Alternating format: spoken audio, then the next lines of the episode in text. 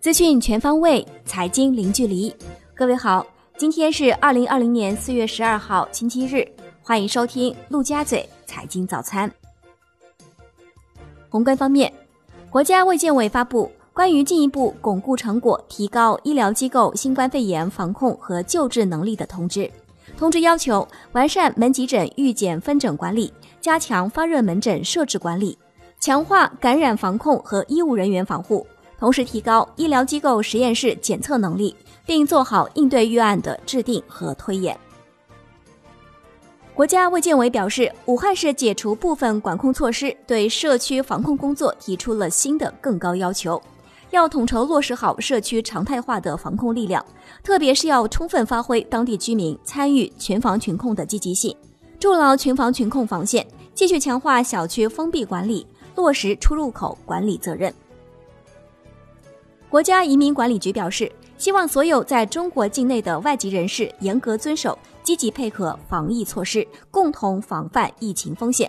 当事人如拒绝执行健康申报、体温检测等卫生检疫措施，或拒绝执行隔离、留验、就地诊验、转诊等卫生处理措施，将承担相应的法律责任。国家医保局医药服务管理司司长熊先军表示。截至四月六号，确诊住院患者人均医疗费用已经达到二点一五万元。目前，重症患者人均治疗费用超过十五万元，少数危重症患者治疗费用达到几十万元，甚至超过百万元。医保均按规定予以报销。复旦大学附属华山医院感染科主任张文宏做客人民日报直播间，就热点问题与网民们对话讨论。张文宏认为。再过两到四周，如果没有更多的疫情，就可以不用再讨论新冠肺炎无症状感染者。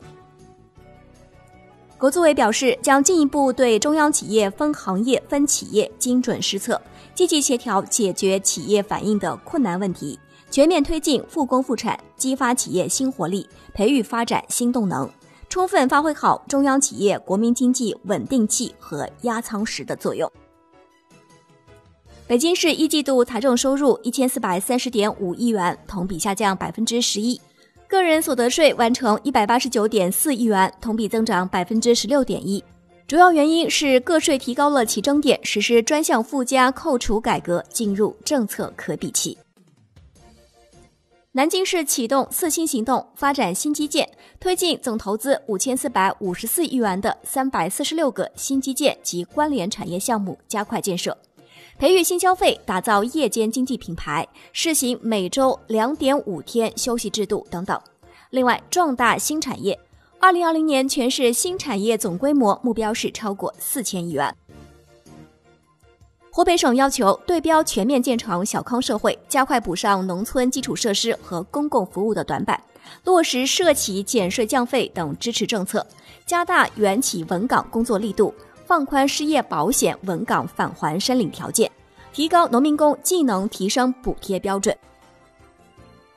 国内股市方面，深交所将加快推动资本市场全面深化改革重点任务落地，强化基础性制度建设，提高直接融资能力，推进资本要素市场化配置，与相关部门进一步加强合作，持续完善中小企业投融资对接服务，促进中小企业发展与资本市场有机结合。一位接近管理层的人士透露，公募基金投资新三板相关指引有望在近日择机公布。在新三板精选层的转层改革正式落地前，相关公募产品有望完成获批和募集。中证协公布最新一期证券公司场外期权业务挂钩个股标的名单，共有七百零八只股票，四月十三号起执行。证券公司开展场外期权业务挂钩标的，应符合协会规定，不得超出本期名单。海航集团与中国旅游集团举行战略合作签约仪式，海航集团执行董事长顾刚表示，双方合作展现了在海南省委省政府牵头领导下，海航风险化解工作稳步有序的推进。为有效推动自贸港消费升级，双方将推出系列特色航空旅游产品及大型免税购物活动。产业方面，北京将抽查核验来京人员核酸检测证明，加强与外省市区信息共享，通过抽查核验等方式，对核酸检测证明造假等违法行为发现一起，查处一起，通报一起。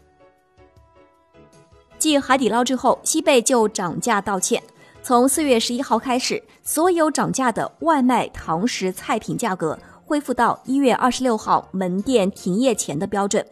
五月三十一号前，在全国五十九个城市、三百八十六家西贝门店堂食用餐，可以享受吃一百元返五十元的优惠，以表诚意。